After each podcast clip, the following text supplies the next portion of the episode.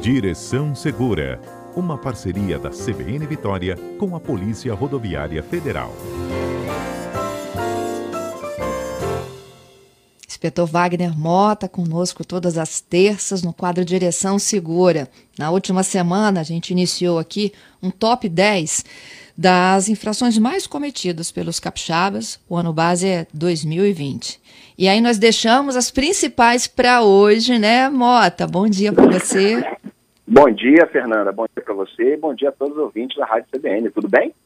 Tudo bem, contigo? Tudo bem, graças a Deus. Hoje é o dia do Top 5, então, né?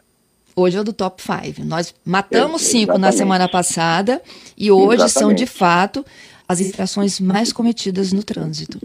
Exatamente. Lembrando, Fernanda, mais uma vez, que esses números não contemplam as infrações cometidas nas rodovias federais que cortam o Estado.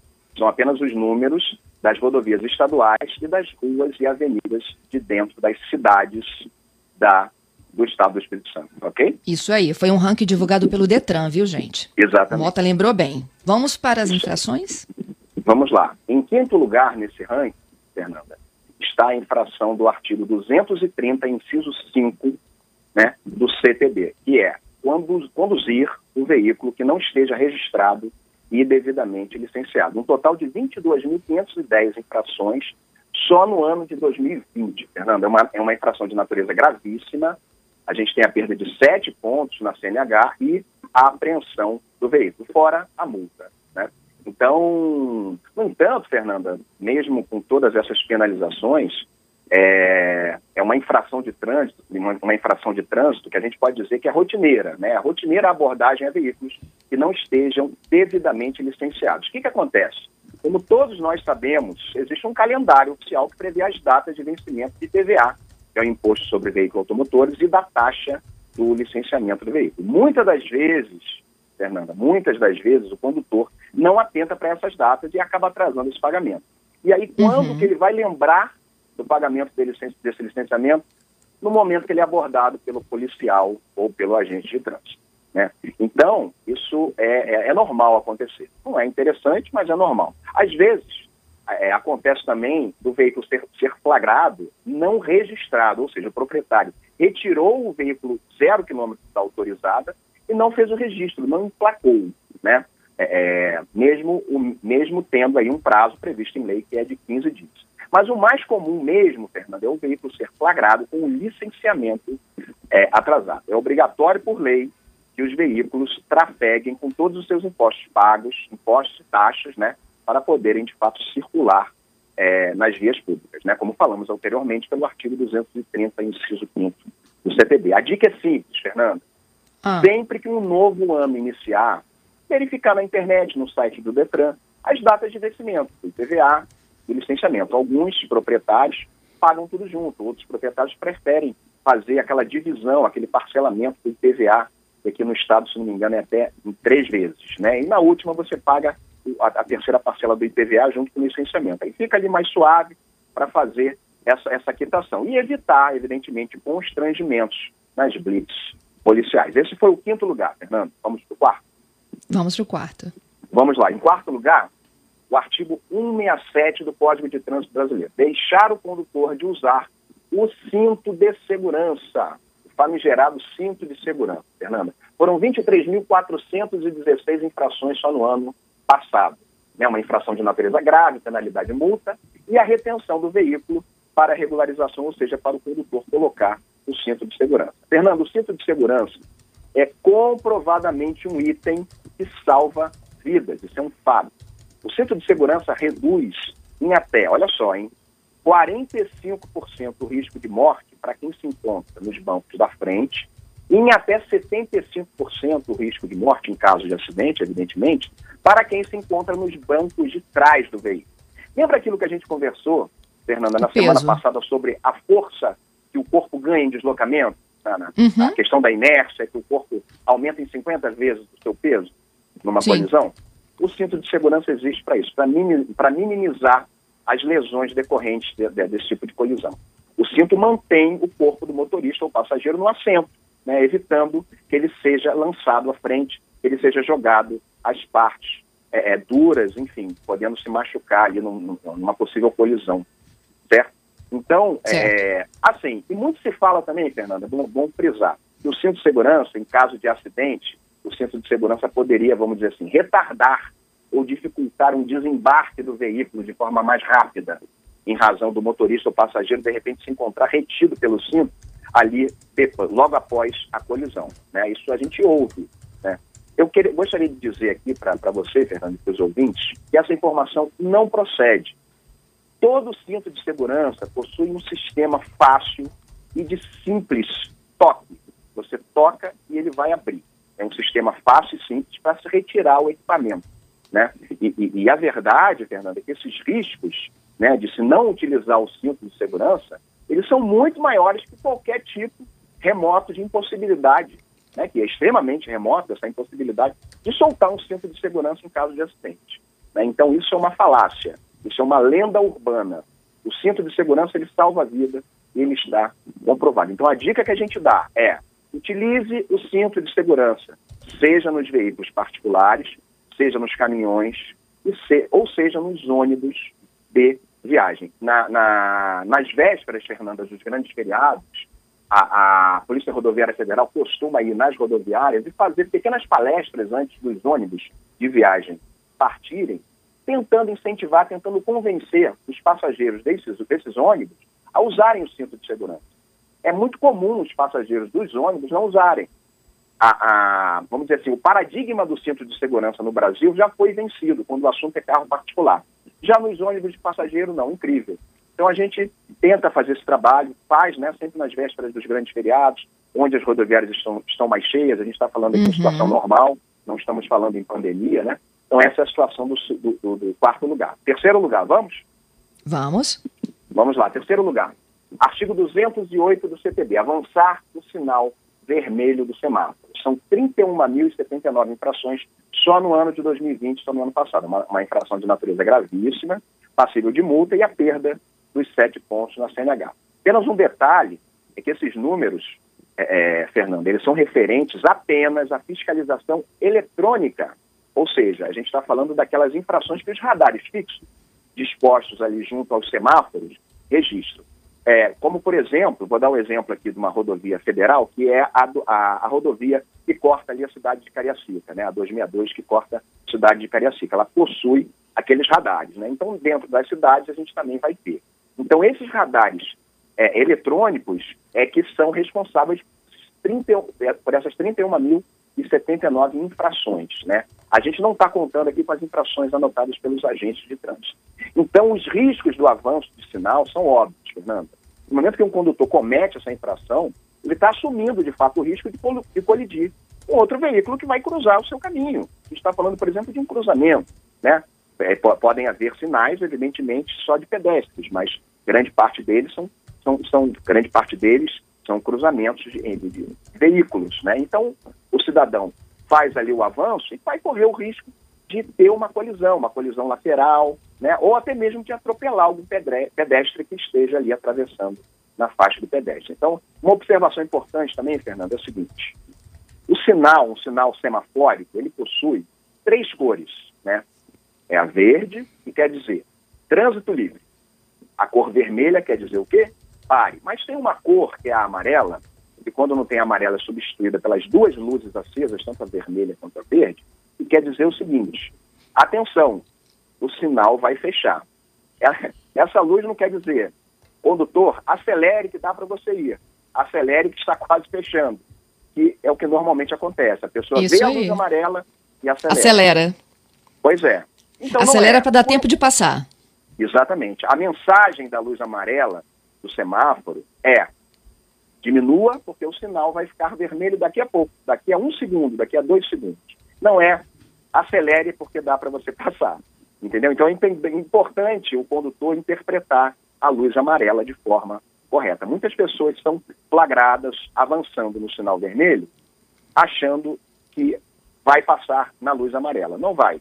A luz amarela acende, logo depois a vermelha vai acender. Vai ser notificado desnecessariamente, fora a possibilidade de se envolver um acidente de trânsito. Né? E a Monta... gente vê, e... na verdade, pois não. Ah. Não, noite e madrugada, como é que a gente faz aí com esse sinal vermelho? Pois é, Fernando, é um, é um, é um pouco, pouco polêmica essa questão. Alguns municípios estipulam alguns horários, que normalmente de 22 às 5, de 22 às 6, estipulam que naqueles horários é, seria, vamos dizer assim, permitida a passagem. Deixam até o sinal piscando, né, na luz amarela, por exemplo. Então, ali, por questões de segurança, o município fez dessa forma. É interessante o condutor ficar atento para ver se, de fato, o município dele está seguindo essa, essa, vamos dizer assim, essa, essa prerrogativa, essa norma. Né? Não, isso não é previsto no Código de Trânsito. Né? Mas, enfim, é, é importante apenas o condutor ficar atento para não ser surpreendido com um avanço de sinal, mesmo que seja depois das 22 horas. Sua pergunta é extremamente pertinente, Fernando, e, é interessante para a gente ilustrar.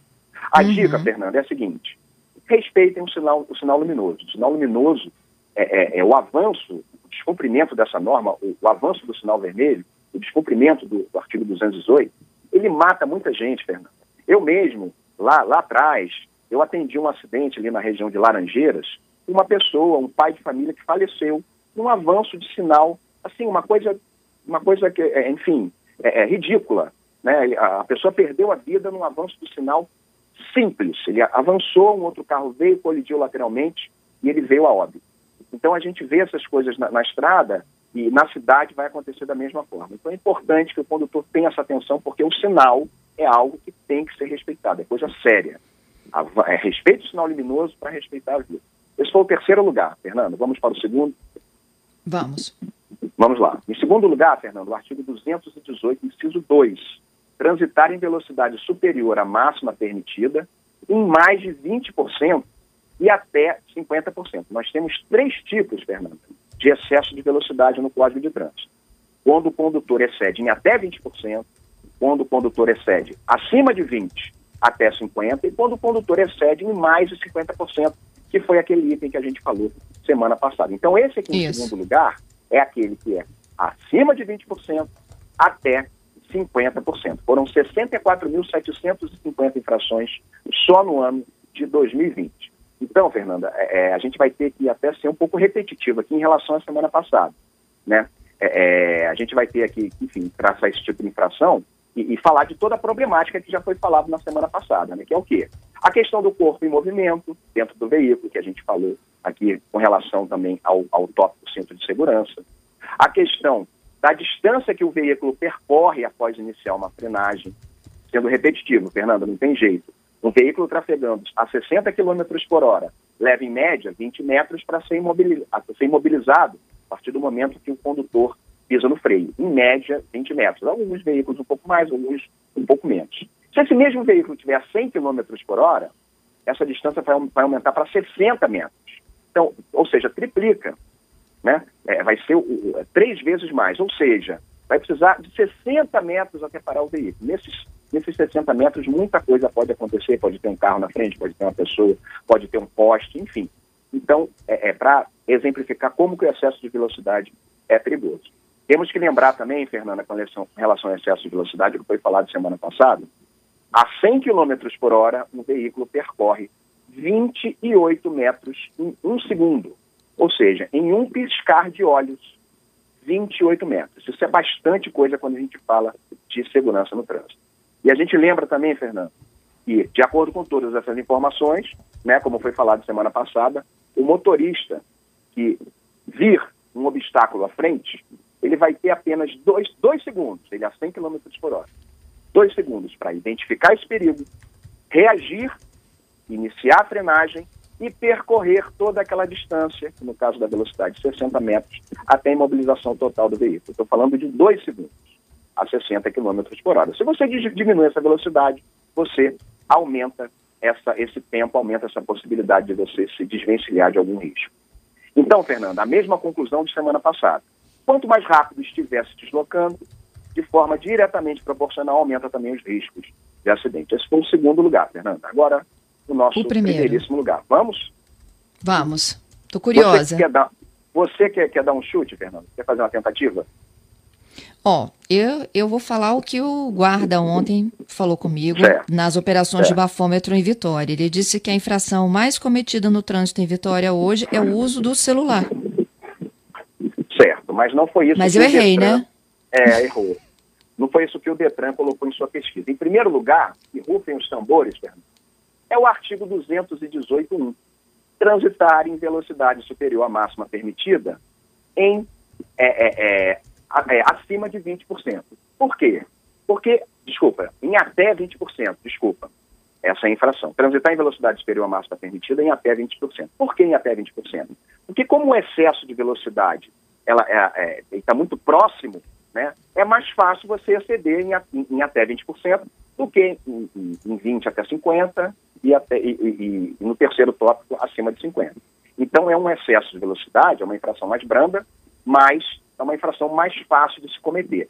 Foram 330.695 infrações, ou 45% do total de todas as infrações cometidas dentro do Estado do Espírito Santo, em rodovias estaduais e nas ruas e avenidas. Exatamente, Fernando.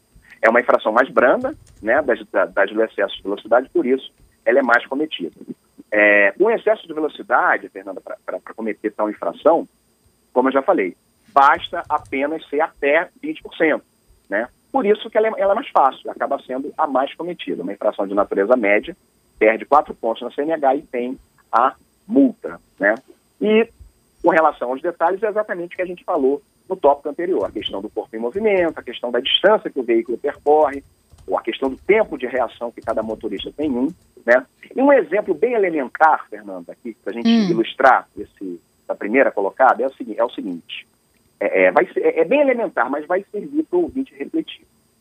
Se o motorista tiver uma distância de 30 quilômetros para percorrer, e se ele se desloca a 60 quilômetros por hora, pela regra de três, é simples a gente chegar à conclusão que ele vai levar 30 minutos para chegar no destino, a 60 quilômetros por hora. Só se esse motorista resolver ir a 100 quilômetros por hora, Fernanda, nessa mesma distância, ele vai levar 20 minutos, aproximadamente 20 minutos. Ou seja, apenas um ganho de 10 minutos. E, em detrimento disso, o que, que ele vai ter que fazer? Acelerar, ao invés de 60, acelerar 100 km por hora, para ganhar 10 minutos. Ou seja, vale a pena o risco de você se envolver no acidente, o risco de se machucar, o risco de vir a óbito, o risco de ser multado, que seria o menor dos problemas. Né? Jamais. Então, todos esses, pois é, todos esses fatores, Fernando, fazem do excesso de velocidade o maior vilão entre todas as infrações cometidas no estado do Espírito Santo. Excesso de velocidade, Fernando, é a pressa que não adianta nada. Essa é a frase de efeito que eu tenho para os ouvintes. É, oh, é importante. Vou chamar os ouvintes. Atento, vamos chamar. É importante ficar atento, porque o excesso de velocidade ele mata muita gente, mata muitas pessoas a cada ano, não só no estado do Espírito Santo, como no Brasil, Fernando. Seu José está me perguntando aqui, é, multa pelo sinal vermelho no radar, certo. posso alterar o condutor? Sim, pode alterar o condutor, Fernanda. Para qualquer notificação sem abordagem, é o caso das notificações. Ele falou de radar de velocidade ou de sinal? Ele falou de velocidade de radar. Sim, velocidade de radar. A, a, de velocidade de radar, de radar, que é que a gente está perguntando, assim como qualquer outra notificação sem abordagem, ela é passível da identificação do condutor infrator. A princípio, a, a infração vai para o prontuário do, do, proprietário. O proprietário faz a identificação do condutor infrator. Se foi ele mesmo que está dirigindo, que estava dirigindo, não precisa identificar. Agora, se foi um outro condutor, existe a possibilidade, num prazo estipulado na própria notificação da autuação, a própria, a, na própria notificação da autuação, você faz o preenchimento dos dados, na própria notificação da autuação, tem o campo, você preenche os dados do condutor infrator, anexa ali a CNH desse condutor infrator, tem que ficar atento se essa CNH está na categoria, está no vencimento, está, é, está é, é, em data, é, ou seja, não está vencida, né? está toda ok de acordo com, com, a legislação. A partir daí você faz a anexação desse documento, o documento de identificação do proprietário, os dois assinam e apresentam no órgão de direito. Em caso de rodovia federal, na Polícia Rodoviária Federal, em caso de alguma notificação dentro da cidade, nos órgãos, no, no caso no DETRAN do Estado do Espírito Santo, Fernando. Uhum. Olha só, o Edson, ele está dizendo que, na opinião dele, todos os semáforos deveriam ter aquela contagem regressiva, porque aí você já consegue limitar, né, a estratégia do motorista de tentar dar uma esticadinha ou não. Sim, Fernanda, é verdade. Isso alguns municípios adotam, adotavam e adotam esse tipo de, de tecnologia, né, de equipamento. Você vai, você vai perceber isso em vias onde a velocidade ela é um pouquinho maior. Vou dar um exemplo. Né? Vou, vou, dar um exemplo de rodovia federal. Ali na reta do aeroporto, ao final da reta do aeroporto, indo de Vitória para Serra, tem um equipamento desse, nesse, nesse, desse padrão que o ouvinte falou. Mas é um local que se desenvolve uma velocidade, que é permitido se desenvolver uma velocidade um pouco maior. Em locais em que a velocidade é um pouco menor, é mais difícil ter. Por quê? Quando, quando o veículo está numa velocidade menor, é mais fácil. Você leva menos tempo para imobilizar esse veículo. Mas eu concordo plenamente com o ouvinte, Fernando. É um equipamento excelente e que você tem mais condições de mensurar. Vai dar para passar? Não vai dar para passar? Não, eu tenho, tenho 10 segundos, mas eu estou muito longe, então já vou diminuindo. Né? Realmente é bastante interessante esse equipamento, Fernando. Isso aí, Mota, muito obrigada, viu? Por essas 10 super dicas aí, eu acho que com a, a aplicação da multa e com as suas explicações, a gente consegue entender, às vezes, o que a gente acha que é tão banal, né? E é que, é como você mesmo disse, olha, um avanço de sinal resultou na morte de um pai de família. Sim, ninguém, isso. Ninguém me contou, Fernanda. Eu, eu assisti isso com os meus próprios olhos. Pois é, fica o alerta aqui do Mota. Eu queria te agradecer mais uma vez. Terça que vem Estou te esperando. Tem tanta gente falando de sinal amarelo que na terça que vem eu sei que a gente vai continuar batendo um bom papo aqui sobre as infrações de trânsito. Ok, Fernanda. Um grande abraço para você, um grande abraço para todos os ouvintes da Rádio CBN. É sempre um prazer estar aqui. Prazer é nosso. Até terça.